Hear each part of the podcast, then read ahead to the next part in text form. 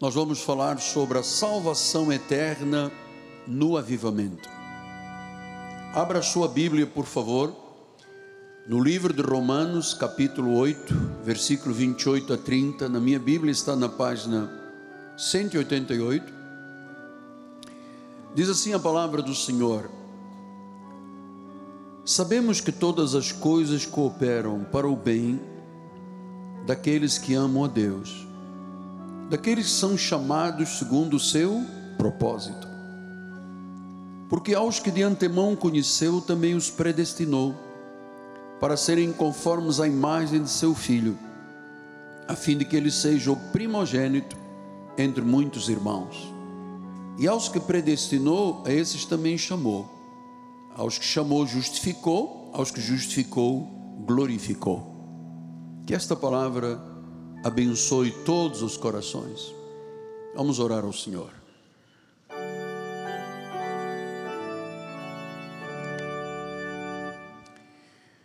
Senhor Jesus Cristo, mais uma vez eu expresso o sentimento que vai dentro do meu coração.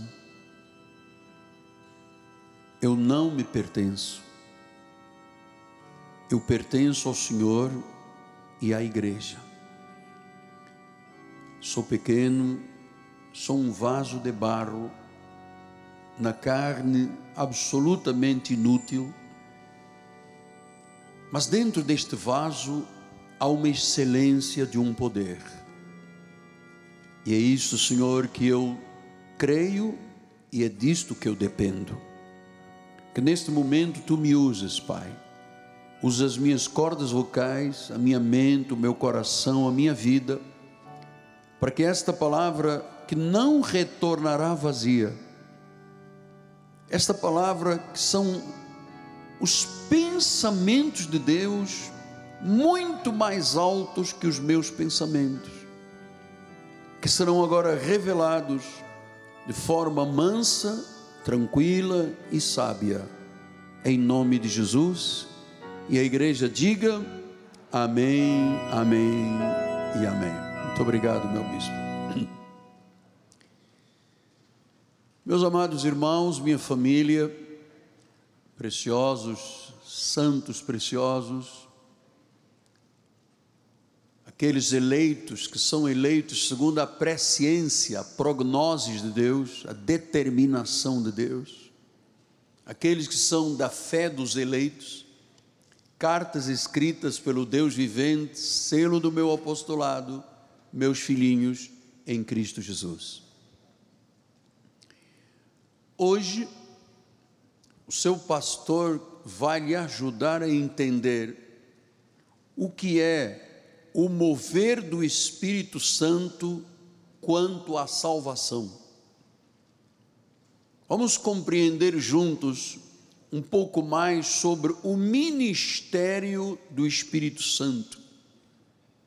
E vamos compreender como, no meio de um avivamento, de um derramamento de Deus, de uma visitação de Deus, a consequência principal é a salvação eterna. Veja, o protestantismo nasceu como um grito de protesto contra a igreja romana. Martinho Lutero, em 1525, viu que a igreja romana tinha muitos erros, tinha muitas blasfêmias, muito do que se dizia e praticava era contra Deus e contra a palavra. Então Martinho Lutero saiu do silêncio, fez as suas 95 teses e deu um grito contra a mentira de Roma. Ele fez a reforma, a primeira reforma protestante. Em consequência disso, foi expulso, foi excomungado da igreja romana e começou assim o protestantismo. A palavra protestantismo, protestante, vem ah, do latim protestare, que quer dizer a favor do testemunho. Então, Martinho Lutero começou a dar testemunho nas suas 95 teses sobre o que era Roma e o que a Bíblia dizia. E eu quero lhe dizer, sem medo de errar, que o único ministério que continua fiel à reforma protestante, já incluindo a última reforma, nós somos parte disso, é a Igreja Cristo Vive. Porque hoje, amados, há um silêncio quanto à reforma. As igrejas sequer imaginam mais, especialmente os, os novos ministérios, o que é protestantismo, qual é a origem da reforma, quem foram os principais reformistas. Então há um silêncio, porque a igreja, hoje em dia, grande parte, claro, não é a igreja da Bíblia Sagrada. Nós não vamos silenciar, porque nós desejamos muito ver Deus agir de forma extraordinária. E claro, só quando a igreja estiver ajustada com as doutrinas sãs, é que Deus poderá ter toda a liberdade e poderá dizer: Esta é a minha igreja, este é o meu povo, esta é a minha noiva. Então, no meio evangélico, é muito mal compreendido e, em consequência disso, mal apresentado ao povo de Deus o que é que é o mover do Espírito Santo e o que é que é a salvação do povo de Deus. Há muitos enganos doutrinários, muitos enganos. Então, à luz das Sagradas Escrituras, o Espírito Santo age em relação à salvação. Ninguém pode dizer que Jesus é o Senhor se não for pelo Espírito. Então, para eu dizer Jesus é o meu Senhor, é preciso que primeiro o Espírito Santo venha à minha vida.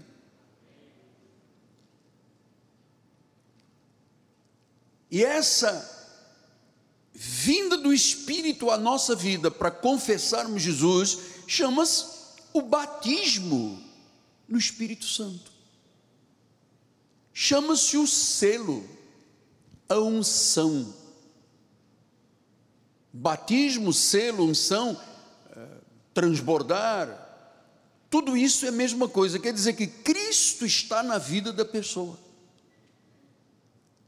Porque se você não tem este tipo de conhecimento, você não sabe a quem vai adorar. Nós adoramos o que conhecemos. Se nós não conhecermos desta forma, a quem nós adoramos? A ninguém. Então nós precisamos ter uma revelação divina, sagrada, a respeito destas questões, o mover do Espírito Santo e a salvação.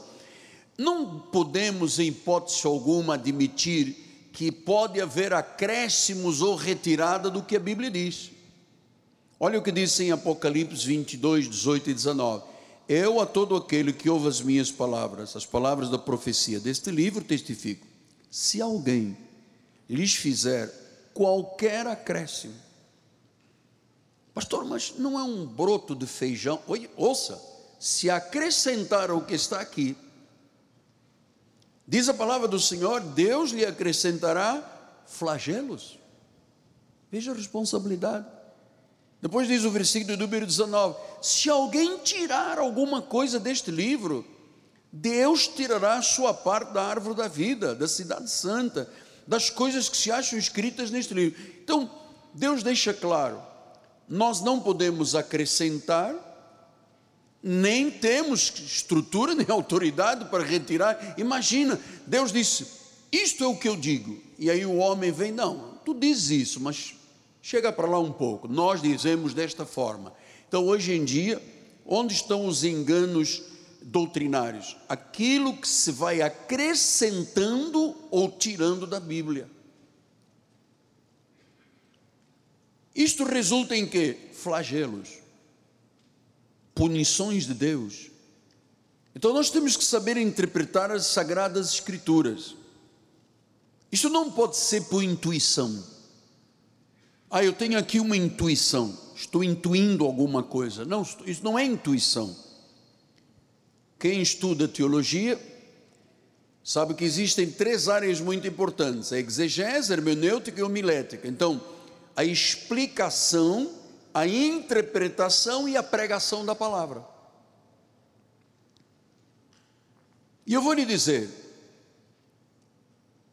não há área mais deturpada na homilética moderna, na pregação moderna, do que se diz a respeito do mover do Espírito Santo.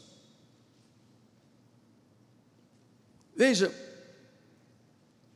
o que disse Romanos 8, 27 e 28.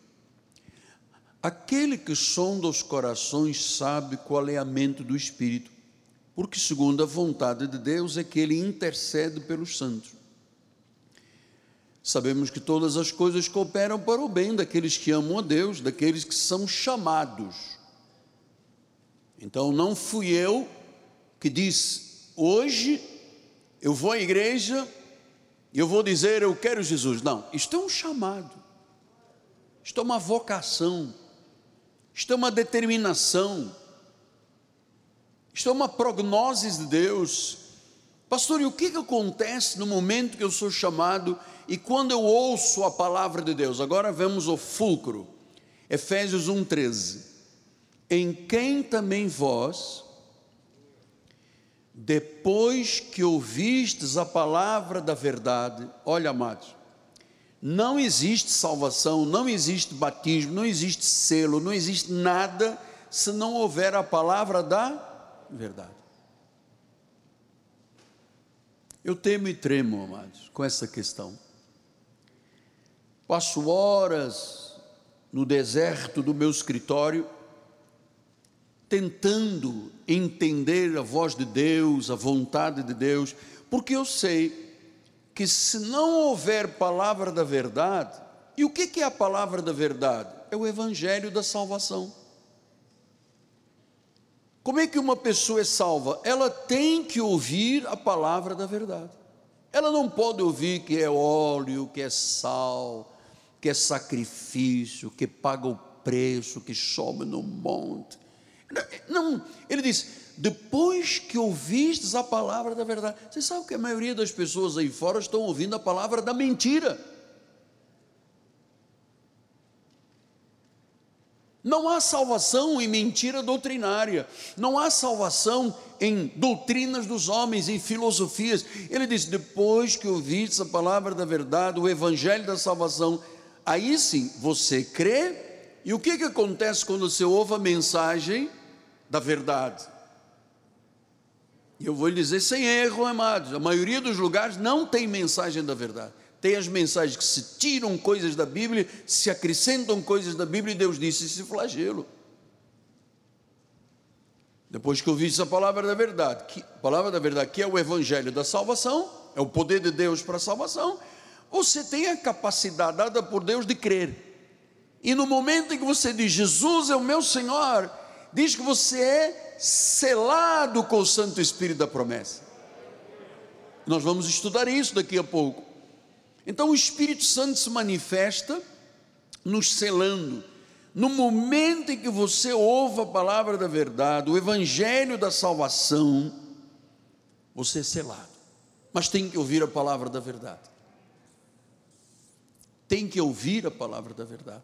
Ela pode vir de uma forma mais instruída, mais é, com detalhes, com palavras originais, ela pode ouvir de uma boca absolutamente simples, mas que fala a palavra da verdade. O Espírito Santo cela. Então eu sei, amados, que se deturpa na pregação que o batismo do Espírito Santo é um evento após a salvação. E é exatamente isto uma deturpação. O batismo do Espírito Santo não é o segundo passo. Primeiro diz a, a forma de pregação equivocada. Aceita Jesus, que a Bíblia não fala em aceitar, fala em receber ou confessar. Então eles dizem: primeiro você aceita. Só que primeiro para você aceitar, o Espírito Santo já tem que estar dentro da vida da pessoa. E poucos sabem disso. Então eles dizem: você primeiro aceita a salva a Cristo, você é salvo e depois, se você falar em línguas é porque você é batizado no Espírito Santo. Amado, isso é um equívoco. Eu sou batizado, eu sou revestido, eu sou ungido, eu sou selado para que eu possa dizer Jesus é o meu Senhor. E as línguas? As línguas e os demais dons são manifestações do Espírito Santo. Você tem que entender isto com clareza. Eu me recordo há muitos anos atrás, muitos. Na ilha do governador, eu fazia muito, não entendia, não tinha compreensão, não tinha revelação. Nós fazíamos reuniões chamadas reunião do batismo no Espírito Santo. Então vinham os crentes que já eram batizados no Espírito, já tinham selo, mas não tinham a manifestação dos dons, entendes? Leonel, eles vinham e todos vinham, e o apóstolo começava a falar em línguas, e eu colocava a mão na cabeça das pessoas e disse: fala em línguas, fala em línguas. E as pessoas, algumas falavam, e eu dizia: oh, batizado no Espírito Santo. Isso é um equívoco. Me recordo, nós fazíamos ah, retiros, e havia um momento nas reuniões à noite, as vigílias à noite, nós íamos em cima da juventude, das pessoas que iam retiros, eu falo em língua, falo em língua. A pessoa, mas eu não consigo, fala, fala, fala, glória, glória, glória, fala muito rápido, glória, glória, e viu, está falando em língua. Isto tudo era uma grande falta de conhecimento e temor a Deus. Então, há muitos anos, uma irmã veio a uma dessas reuniões. Ah, era a esposa de um comandante, eu não me lembro, era uma senhora forte, tinha duas filhas, uma casou com um jovem da igreja que é pastor, irmã Sanches. Que Deus esteja, que ela esteja no seio de Abraão me ouvindo. E ela veio a algumas reuniões dessas, e um dia ela me chamou, era uma senhora muito temente a Deus, Esmeraldina, que tanto amávamos. E ela disse: Apóstolo, eu era pastor na época eu, eu, não, eu não mereço ser batizada com o Espírito Santo. Esta é a quinta reunião que eu venho, ainda não consegui falar. Você veja o equívoco que está aqui. Era uma mulher dizimista, fiel, não faltava aos cultos, criou os filhos na igreja, era uma amada do nosso coração, cheia do Espírito Santo. Ela não manifestava os dons. É outra história. Entende, pastor Marcelo? É outra história. E é isso que eu tenho que explicar esta manhã. Claramente, que o selo, batismo a unção são a prova da nossa salvação, que nós fomos integrados ao corpo de Cristo. Então eu não posso buscar alguma coisa que eu já tenho. É claro que apóstolo Paulo ensinou a igreja dizendo: busque com zelo os melhores dons. Tem o dom de línguas, tem o dom de interpretação de línguas, tem o dom de cura, operação de milagres, profecia, palavra do conhecimento, revelação de fé. Existem nove dons ali muito importantes estabelecidos por Paulo. Ele diz: busque com zelo o melhor, aquilo que você quer ver manifestado na sua vida. Mas você terá estes dons manifestados se você for batizado no Espírito Santo, que é o selo, a unção, o revestimento. Vamos voltar lá, apóstolo, é, meu bispo amado, Efésios 1,13. Depois que você ouviu a palavra da verdade, não é mentira, não é mimimi, é a palavra da verdade, o evangelho da salvação. Aí sim, você crê e nesse momento que você diz, Jesus é o meu Senhor, você pum, é selado com o Espírito Santo, é batizado com o Espírito Santo.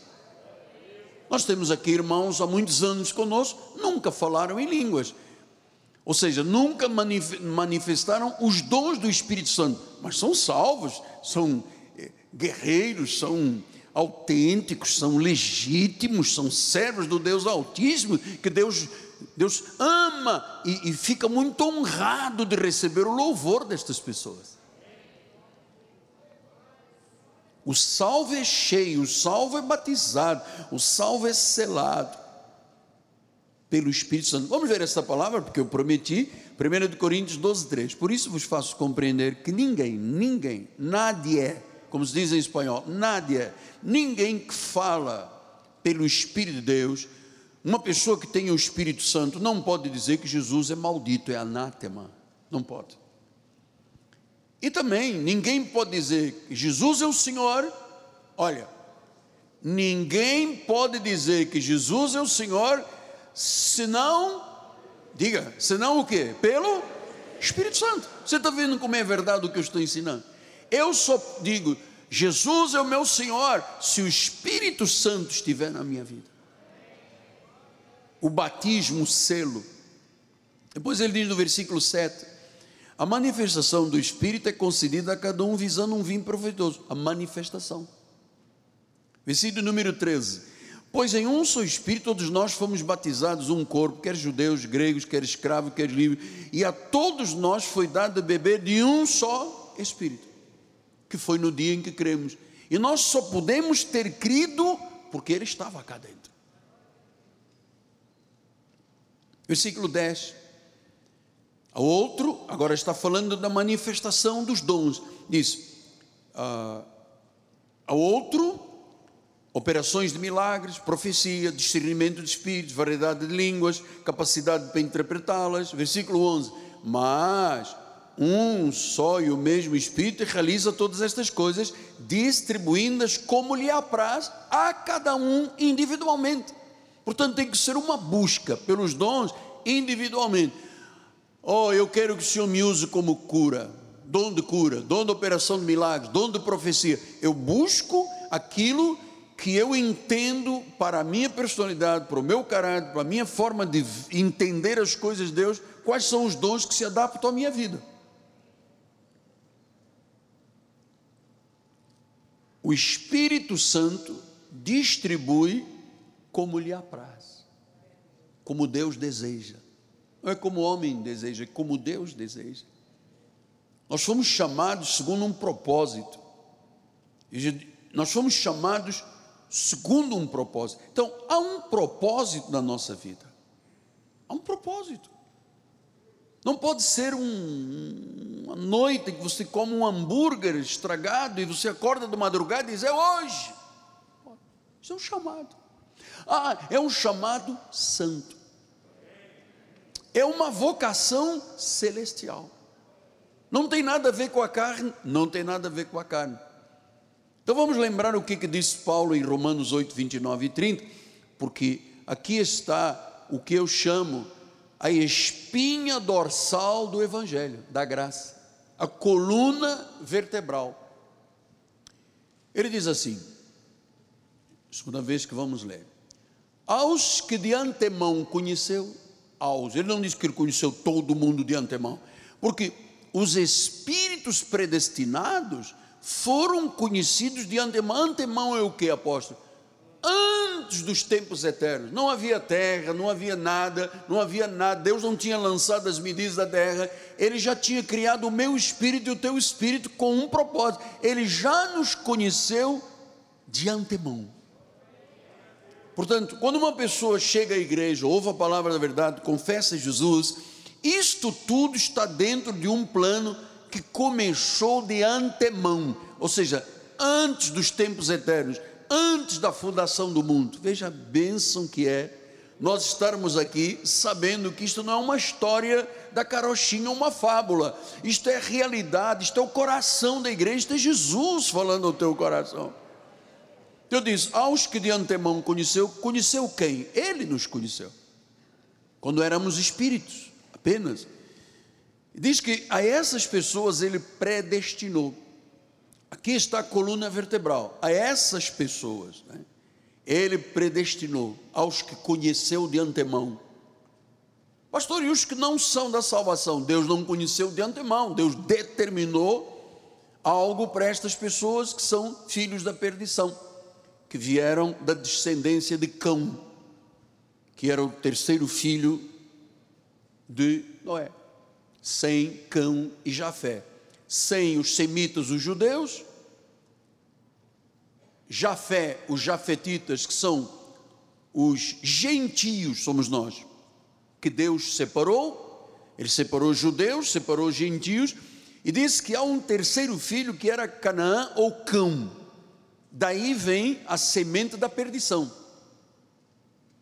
Toda a descendência, amorreus, filisteus, jebuseus, todos esses eus da Bíblia Sagrada são os filhos da perdição, que estão misturadas as sementes com os filhos da salvação. Então, ele disse: aos que conheceu de antemão, predestinou para serem conformes à imagem de seu. Olha que lindo. Ele não nos predestinou para andarmos lutando contra Deus, contra a Bíblia, brigando uns com os outros, né? Ele nos predestinou para sermos a imagem de Jesus, a fim de que Jesus seja o primeiro, o primogênito entre muitos irmãos, a igreja de Jesus na face da terra, passada, presente e futuro. Agora vem, e aos que predestinou, veja, todos são atos de Deus, são ou não são? Atos de Deus, Ele é soberano. Aos que predestinou, o que, que Deus faz? Eu criei um espírito desde antes da fundação do mundo, eu vou colocar esse espírito, disse o Senhor, num seio de uma mulher, quando ela engravidar, os, lá está já o meu selo, a minha presença, a minha mão poderosa, e disse que aos que predestinou e chamou. Quer dizer que quando nós um dia, eu, o meu caso tem quase 48 anos atrás, quando eu disse, Jesus é o meu Senhor, na cama de um hospital, ali foi porque eu já havia sido predestinado, Deus estava me chamando. Você só pode ser chamado se você for uma pessoa que Ele predestinou. Diz que quem Ele pre, predestinou quer dizer Deus de pré. Antes do destino aqui na terra, nós já tínhamos pré. O Senhor já tinha determinado. Miguel Ângelo, você vai nascer, eu vou te formar no ventre da dona Laura teu pai e a tua mãe vão criar você na carne, eu vou criar no espírito, porque eles não podem criar o que eu somente eu posso. Quando você ainda era informe, os ossos não estão, já estava eu sob a tua vida, e quando você nasceu, você sempre foi meu. Você sempre foi de Jesus. Sempre, sempre. A Deus toda a glória. Eu sei que você ama a verdade, a palavra da verdade. E diz que quando Deus chama, então não é livre-arbítrio. Há um propósito, não é livre-arbítrio. Ele chama. A pessoa pode estar no fundão de um poço, pode estar num tremedal de lama, pode estar na prostituição, na orgia, na bebedice, na mentira, no engano, no roubo, no crime, não importa. Se ela é uma pessoa que Deus predestina, vai haver uma hora que Deus diz: opa, agora. Come here, agora. Ele chama. Pastor, quer dizer que não fui eu que decidi. Não, o homem não tem nenhuma participação. Isto é a palavra da verdade, amado. Se você quer dar ouvidos à palavra da verdade, ouça. Quando Deus chama é porque Ele tinha predestinado. Agora, quando ele chama, é irresistível? Irresistível. Quem pode resistir a Deus? E diz que quando ele chama, ele faz o quê? Justifica. Ele torna a pessoa justa. Estudamos na quarta-feira próxima passada. Ele dá um veredito forense como juiz de toda a terra. Ele disse: Eu te torno livre. Tu estás livre, tu estás justificado por mim. E depois, quem já está predestinado, chamado e justificado, Deus disse agora, pense na eternidade, porque você agora é glorificado por Deus.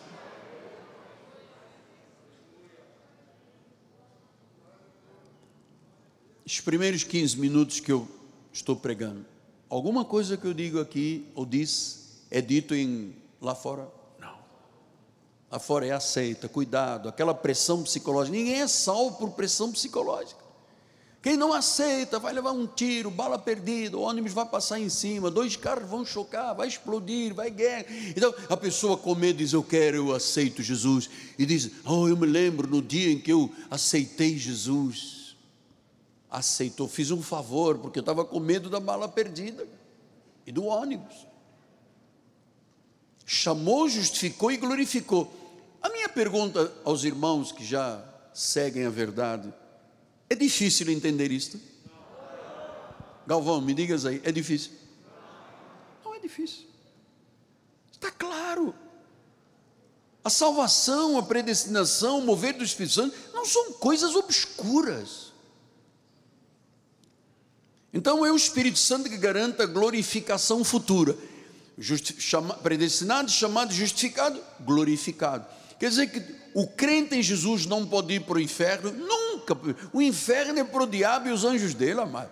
Nós temos o seio de Abraão nos esperando e depois a nova Jerusalém, quando ele voltar pela segunda vez. Então, é, chamou, justificou e glorificou. Isto é garantia. Nosso futuro, nosso passado estava, porque Ele predestinou. O nosso presente, estamos aqui chamados, estamos justificados. Deus deu um veredito: estás livre, não és pecador mais. Eu perdoei os pecados passados, presentes e futuros. Eu tenho provisão para toda a tua vida. E agora, você será uma pessoa glorificada no futuro. Glorificada no futuro. Então, quem entende isto e confessa Jesus está livre da morte eterna, do julgamento final. Por quê? Porque Deus muda a natureza da pessoa. Isso agora vamos entrar num aspecto aqui muito importante. Efésios 1:5 diz assim: Ele nos predestinou para ele para a adoção de filhos, por meio de Jesus, segundo o beneplácito da sua vontade beneplácito da sua vontade, o desejo da sua vontade era que nós fôssemos predestinados para sermos adotados como filhos. Porque quem eram os primeiros filhos? Os judeus. Por que, que os judeus têm ciúmes de nós? Porque eles acham que a salvação é só deles. E Deus disse aos judeus: Vocês não são um povo especial, é que eu quis amá-los. Vocês não têm nenhuma característica especial. Eu quis amar vocês. Como nação, eu vos salvei. E Jesus um dia disse: Eu tenho outras ovelhas que não são desse aprisco dos judeus. Convém-me buscá-las e conduzi-las. Quem é o outro aprisco? Somos nós, amado. Os gentios. Os gentios. Os gentios. Adotados como filhos. Ou seja, nós temos todos os direitos dos semitas, né? Os descendentes de Sem, os filhos de Noé. Nós temos o direito, como descendente de Jefté, Jefté, de termos o direito de habitar nas mesmas tendas. Ou seja, nós temos o mesmo direito como filhos, herdeiros e coerdeiros de Abraão e de Jesus. É muito diferente de um caroço de feijão, amado. É muito diferente. Efésios 2,19. Assim já não sois estrangeiros já não és mais um peregrino, mas tu és um concidadão dos santos, você é da família de Deus. Glória a Deus. Romanos 8,17. Ora, se somos filhos, somos herdeiros, herdeiros de Deus, co-herdeiros com Cristo. Se com Ele sofremos, com Ele seremos o quê? Ah? Na vida futura, glorificados, está garantido. Então, esta certeza, esta segurança da glória eterna. Amados, que bênção é a obra do Espírito Santo quando ela é crida, acreditada. É uma bênção de Deus. É uma bênção de Deus. Agora a pergunta é: mas aposto, a salvação é eterna? Isto não pode ser revogado?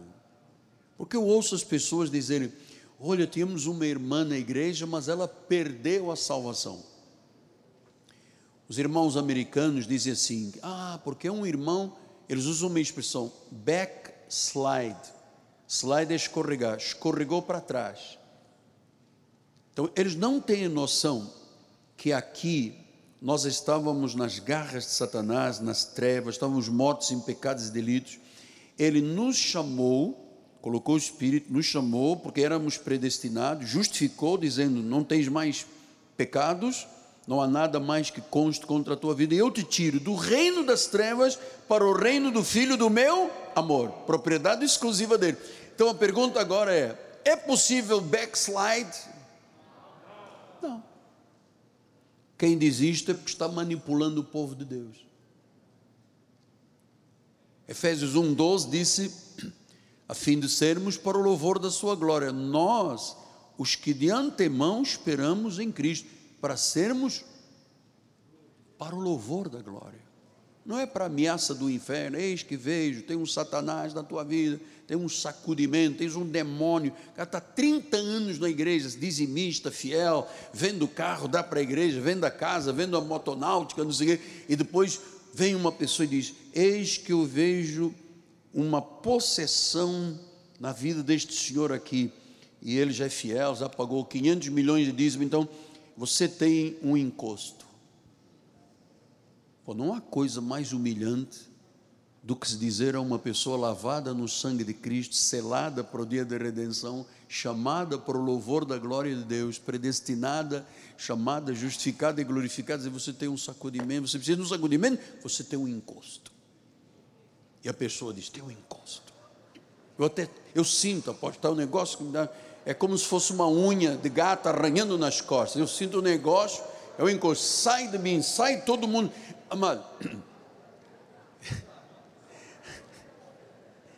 é muita, muita mentira, né? Muita mentira. Muita, muita mentira, muita, muita desorganização espiritual. Aquele pregador que vai pregar a uma igrejinha pequenina do interior, estava chovendo, e só tinha uma, uma, um bocal de lâmpada e não tinha lâmpada no altar. E ele está lá gritando: sai demônio, sai demônio. Para os crentes, para os salvos, tem a imagem de Jesus. Você vê uma pessoa que tem a imagem de Jesus, ouvir um grandalhão dizer assim: você tem demônio, sai, sai. Então o pastor começou: ah, sai, sai, sai. E de repente o dedo dele tocou no bocal e levou um choque. Ele disse: sai também de mim, sai de mim, sai de mim. Aproveita, faz a lavagem final de todo mundo. sai de mim também. Então, nós que de antemão esperamos em Cristo, é em Cristo que está a nossa esperança. Cristo é nossa esperança, Jesus é nossa garantia, Ele nos redimiu para a Sua glória. Nós estamos em aliança com Cristo, nós somos a noiva de Cristo. A maior bênção que Ele nos poderia dar era a salvação, nós somos salvos. Agora, ouça o que eu vou lhe dizer: o maior engano de Satanás esse engano foi criado pelo inferno,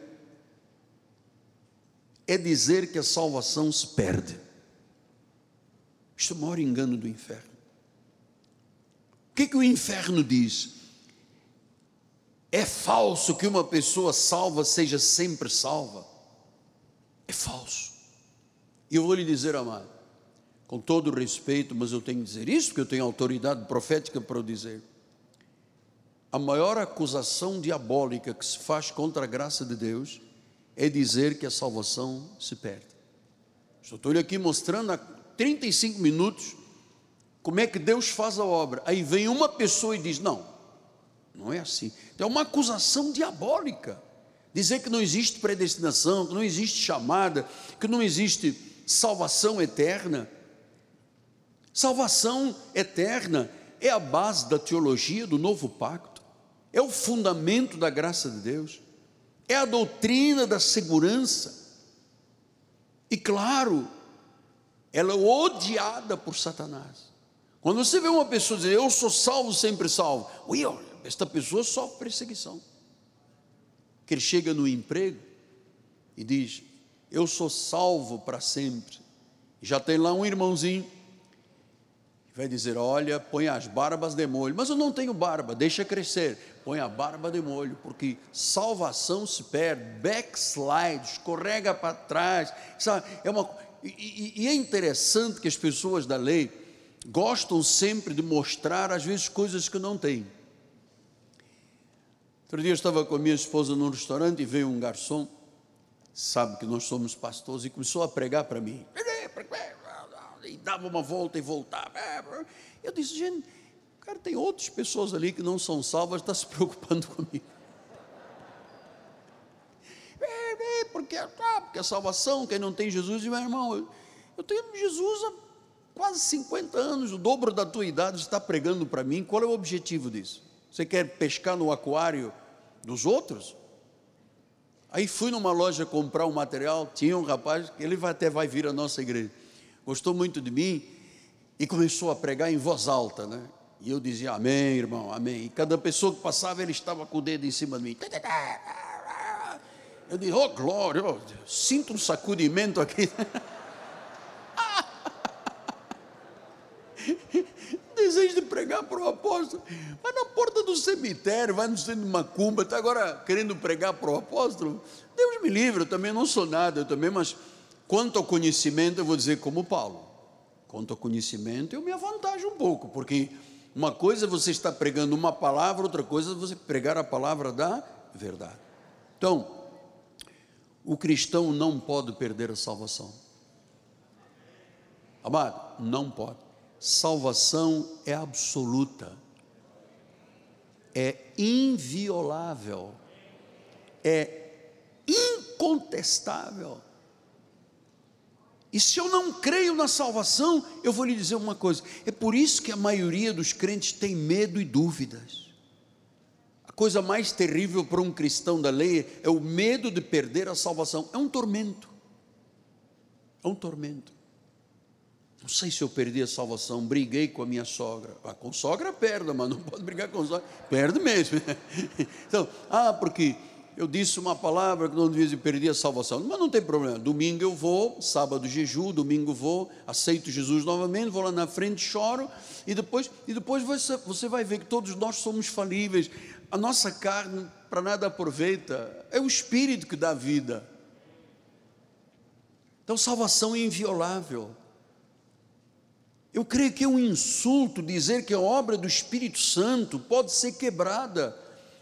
Efésios 2,8 diz: pela graça sois salvos, é pela graça, não é pela tua intuição, não é pela, pelo livre-arbítrio é mediante a fé. Isto não é uma coisa tua, não vem de vós, é um dom, é uma dádiva, é um carisma de Deus, é uma determinação de Deus. Você está aqui por determinação de Deus, ponto. Senão nenhum de nós estaria aqui, começando por mim. Não tenho que ter pavor, medo, dúvidas, incertezas. Deus tudo que faz, faz para o nosso bem, segundo o seu propósito é um bem eterno, predestina até a glorificação. Então, o propósito de Deus qual foi? Salvar. Ele planejou tudo. Ele tinha esta intenção. Por isso nós estamos seguros. Paulo disse em Filipenses 11: Eu estou plenamente certo. Aquele que começou a boa obra há de completá-la. Não tem nada de backslide, escorregar para trás, amado. Pastor, mas às vezes eu fico um pouco perturbado, não venho à igreja, quando o senhor fala de dízimo, eu me zango, vou lá para fora, volto depois. Tranquilo, você está num bom lugar, está sendo depurado, está sendo, as arestas estão sendo, porque eu também tive esses pensamentos no passado. Então, Deus está, é, Deus pegou em cada um de nós uma pedra preciosa, Ele está delapidando, lapidando, tirando, pegando o ouro, bota no cadinho, vai no fogo, tira a impureza. Isso às vezes demora um pouco. Há pessoas que é instantâneo, há pessoas que demoram um pouco. Então, é, nós estamos seguros. Deus começou, vai terminar. Em João 6,44, 65 diz isso: Ninguém, quem pode? Ninguém pode vir a mim se o Pai que me enviou não o trouxer. E quando o Pai trouxer, eu vou ressuscitá-lo. Porque traz, porque predestinou, chamou, justificou e glorificou. Eu vou ressuscitá-lo. Versículo 65. Por causa disso é que vos tenho dito: ninguém poderá vir a mim se pelo Pai não lhe for concedido. Ninguém. Então, se o Pai diz que eu ressuscitarei, agora minha pergunta para os sábios da igreja: se o Pai diz que eu ressuscitarei, quer dizer que alguém pode perder a salvação? O que Deus disse é o que vai acontecer. Porque quem é soberano é Ele, quem é onisciente é Ele, quem é onipresente é Ele. Agora, vamos, temos tempo? Temos. Isaías 46, 3, 4, 9 e 10. Ouvi-me, ó casa de Jacó. Está falando a igreja, hein? o restante da casa de Israel, vocês que não são apenas Israel de sangue, vocês que são gentios, a quem desde o nascimento eu carrego. Você pensava que a tua vida espiritual começou quando você chegou aqui? Desde o nascimento, desde o ventre da mãe, eu já te carregava. Eu te levo nos braços desde o ventre materno. Versículo número 4: Até a vossa velhice. Lá de dentro do ventre da dona Laura, Deus já estava trabalhando na minha vida. Nasci como ovelha e disse: Até quando você for velho, lá com sete picos, eu serei o mesmo. Até você ter cabelos brancos, as cães, eu vou te carregar eu já tenho feito, eu vou te levar, eu vou te carregar e eu vou te salvar. Onde está a dúvida?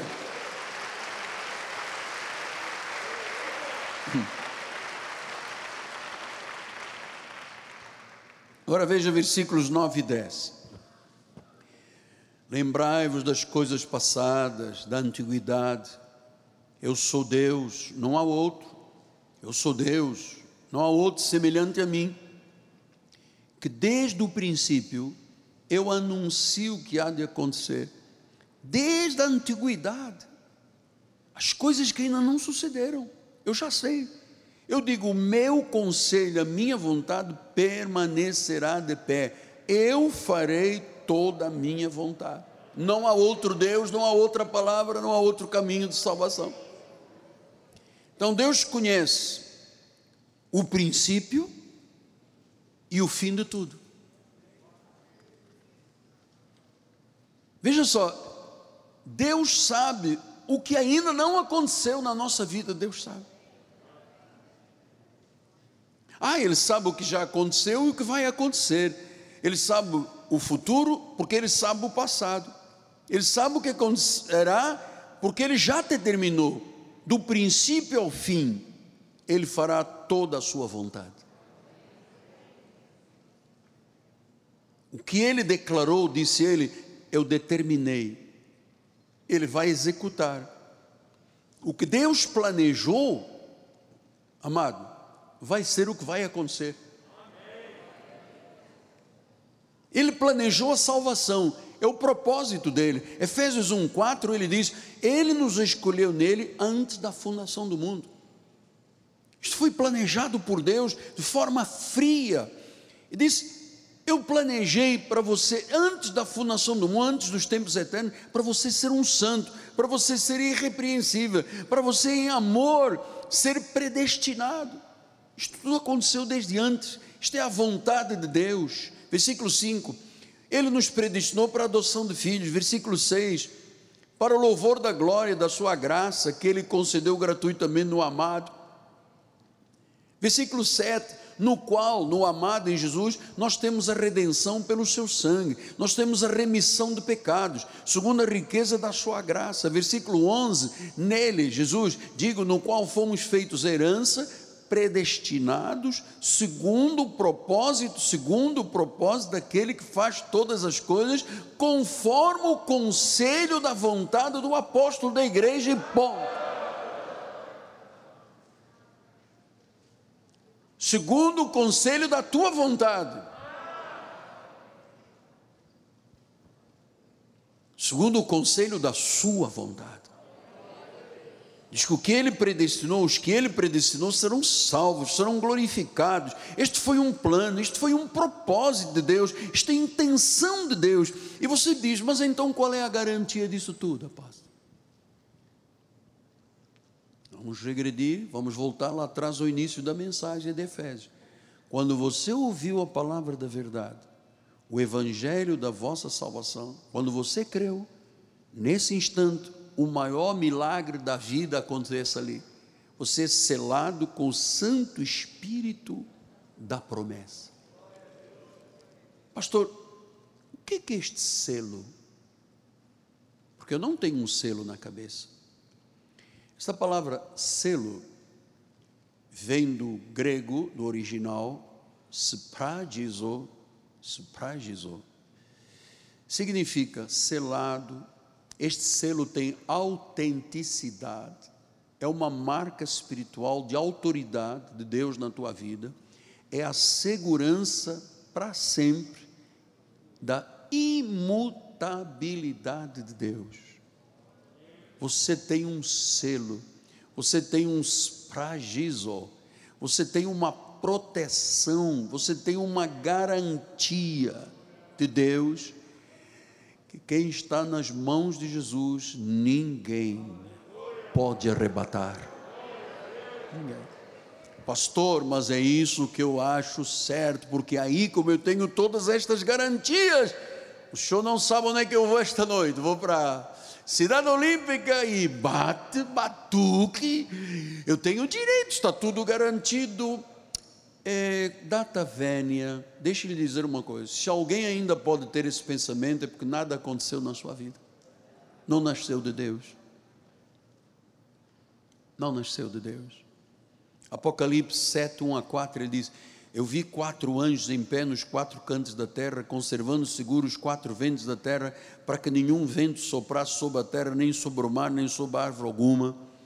Vi outro anjo que subia da nascente do sol, tendo o selo, o selo, spragizo, tendo o selo hum, de Deus vivo, do Deus vivo, clamou em grande voz aos quatro anjos, aqueles os quais foram dados a fazer dano aos quais fora dado fazer dano à terra e ao mar, versículo 3, dizendo: Não danifiqueis nem a terra, nem o mar, nem as árvores, até selarmos na fronte spragizo, até nós darmos a garantia aos servos do nosso Deus.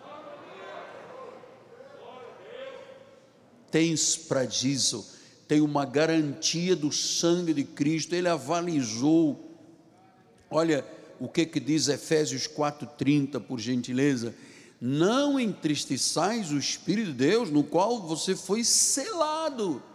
Você tem um selo, você tem uma autenticidade, você tem uma garantia. Deus diz: Você é meu. Você foi selado não para o inferno, você foi selado para o dia da redenção.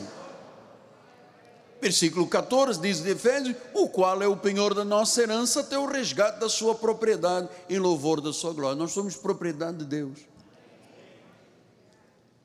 2 de Coríntios 1, 21 e 22, mas aquele que nos confirma convosco em Cristo Jesus e nos ungiu é Deus, que também nos selou. Então, quem fez isto não foi a obra de um homem, Nunca imagine na vida, nem, nem, nem exalte carne de ninguém, muito menos do pastor da igreja, que não vale nada na carne como você. Não exalte nenhum homem. Não exalte, ah, porque teve uma senhora. Amém, glória a Deus, uma senhora ajudou, mas podia ter toda a ajuda, se não fosse Deus a fazer, nada aconteceria. Ele nos selou ele nos deu o Espírito Santo em nosso coração. Ele, ele, ele, ele. Onde está dizendo que é livre-arbítrio? Para... Não, isto é um plano de Deus. Entenda, a segurança da salvação é o propósito da onisciência de Deus. Agora vamos caminhar por cinco minutos finais. Hebreus 6, 17 e 18. Você que está assistindo pela Com Brasil, em qualquer município do Brasil, entre em contato conosco. Se esta palavra está operando na tua vida, se o seu coração está alegre, se você está sentindo um êxtase espiritual de gratidão a Deus, é porque o Espírito já te permite dizer que Jesus é o Senhor. Hebreus 6, 17, 18 e 19. Por isso, Deus, quando quis mostrar, Ele quis mostrar firmemente aos herdeiros da promessa, a igreja, a imutabilidade dos seus propósitos. Amado, Deus planejou o que? Salvação. Isto é imutável. Sim, mas what about the backslide, sir? Can you explain me the backslide? Olha, não vamos deixar essas, essas induções erradas que Satanás gosta de lutar contra as verdades de Deus. Quando Deus quis mostrar firmemente aos herdeiros da sua promessa, da promessa a sua imutabilidade, quanto ao seu propósito, então, meu amado, eu peço em nome de Jesus que o senhor e a senhora, as ovelhinhas deste ministério, milhares e milhares de pessoas estão nos assistindo no mundo, creiam que somos todos herdeiros de uma promessa imutável, porque este é o propósito de Deus. E ele diz: Eu faço isso com um juramento. Versículo 18: Para que, mediante duas coisas imutáveis, nas quais é impossível que Deus minta, você tenha um forte alento, já que nós corremos para o refúgio, o refúgio que é a igreja, a fim de lançar mão da esperança que nos propôs Deus, o qual, ou a qual, nós temos uma âncora na alma uma âncora segura, firme. Ele disse, Jesus disse: As minhas ovelhas ouvem a minha voz, elas me seguem, eu lhes dou a vida eterna, jamais morrerão eternamente, das minhas mãos ninguém arrebata. Isto é algo, é uma âncora. Você já viu um barco quando está sendo arremessado, o marinheiro joga a âncora, jogou a âncora, ela, vai, ela engata lá embaixo na rocha ou na terra e o barquinho não sai, amado. Diz que é seguro e firme. Os propósitos de Deus são, Deus não mente. Ele é imutável, ele tem um propósito. Deus prometeu, Deus jurou ser fiel a todas as promessas. Olha, Deus prometeu que te dará o um monte, hoje Deus vai te dar. Que te dará a cura. Ele disse: a cura já está manifestada, o milagre já está manifestado, a porta já se abriu, o milagre já aconteceu, a restauração da família, uma porta de emprego, uma nova carreira, as coisas que nós temos direito como filhos de Abraão, amado, isso tem que ser uma âncora. Deus não está mentindo, Deus não está brincando com as suas ovelhas, dizendo, é, mas pode dar, não dá, tem que jejuar primeiro. Não, não tem. Isso é um plano dele. Pastor, mas por que, que só o senhor e os pastores da igreja pregam, os bispos da igreja pregam isso? Olha, isso é uma, vou dizer como disse a outra médica, isso é uma boa pergunta para você fazer a Deus. Nós estamos aqui há 32 anos, falando da graça, luta, ataque atrás de ataque, ameaça, quer matar, quer não sei o quê, vamos fazer. Nós é que temos a verdadeira predestinação. A nossa predestinação não é a predestinação do Miguel. O Miguel não tem predestinação. O Miguel tem o que Deus diz. Que é o Evangelho da verdade, que é imutável, que Deus não mente, Deus é imutável, Deus tem promessas imutáveis, Ele jurou, diz que Ele jurou, nossa salvação está segura, nós estamos seguros, a salvação é eterna, foi Deus que planejou, e se Ele planejou, Ele vai fazer acontecer. Ele predestinou, chamou, justificou, glorificou. Se Deus é por nós, amado, quem será contra nós? Então alegre-se esta manhã, temos três minutos, alegre-se, regozije na segurança da tua salvação, na obra da intercessão de Cristo, ela é magnífica, ela é graciosa, ela é maravilhosa, os propósitos de Deus são perfeitos, tudo vai acontecer. Você ouviu o Espírito Santo falar, salvação é coisa real, é eterna. Então nós temos uma urgência, uma necessidade de pregar isto para que Deus diga: Esta é minha igreja. Esse é o meu povo que acredita no que eu digo, que eu ensino, na minha revelação, na profecia, naquilo que Deus diz. Isto tudo vem desde antes. Aí vem um pregador e diz: Pecador, trema aqui o pomo dedão, né? Pregador, vocês são os pecadores. Traz o dízimo primeiro. Você está um, pé, um pecador. E os irmãos, coitados, entram atemorizados nas igrejas e saem atemorizados. Ah, mas eu estou levando aqui um salzinho grosso. Caso o demônio se levante, eu já vou abrir o salzinho, ponho. E tem um óleo vermelho, que é o sangue de Cristo, eu passo também. E, e vou gostar disso. Estou sendo enganado e eu quero ser enganado. Ser enganado o resto da vida. Olha, irmãos, você que está do outro lado, porque aqui estão sábios, pessoas que Deus tirou escamas, tirou os véus, conhecem a verdade, são livres, mas do outro lado há milhares e milhares de pessoas, são 5.500 municípios, estamos aí entrando em Portugal, 5.500 municípios neste Brasil, onde há tanta escravidão. Você fala da escravidão do Padrinho Pai de Cícero, quantos crentes, milhões, são escravos dentro das igrejas, com medo de Satanás, com medo do demônio, com medo do sacudimento, com medo disto, com medo daquilo, e ninguém prega a verdade do Evangelho. Isso o povo não, não se sente em paz, prefere sofrer. Muita gente sofre, gerações, gerações sem norte, sem uma bússola. A bússola é isto, é a Bíblia. E aí, se você morrer hoje, é, sei lá. Ou então, como eles dizem, usando a palavra do velho pacto, até aqui. Perdão, Senhor, eu não gosto muito desse versículo, mas é assim, até aqui. Quando alguém me diz até aqui, ela não tem certeza, não acredita que será glorificado. Até aqui.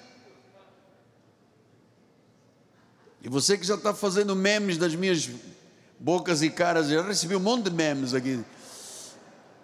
Até aqui. E daqui para frente, tudo vai ser diferente. Você tem que aprender a ser gente, bicho. Até aqui ajudou. E daqui para frente? Não sabemos de nada. Aqui se sabe. Se você foi predestinado e sente isto no coração, está ardendo lá dentro. Você foi chamado, você foi justificado, você foi glorificado. Está garantido, foi Deus que planejou, Deus vai cumprir. É âncora fiel, firme. Deus não mente, Deus é imutável. Assim seja, assim disse o Senhor.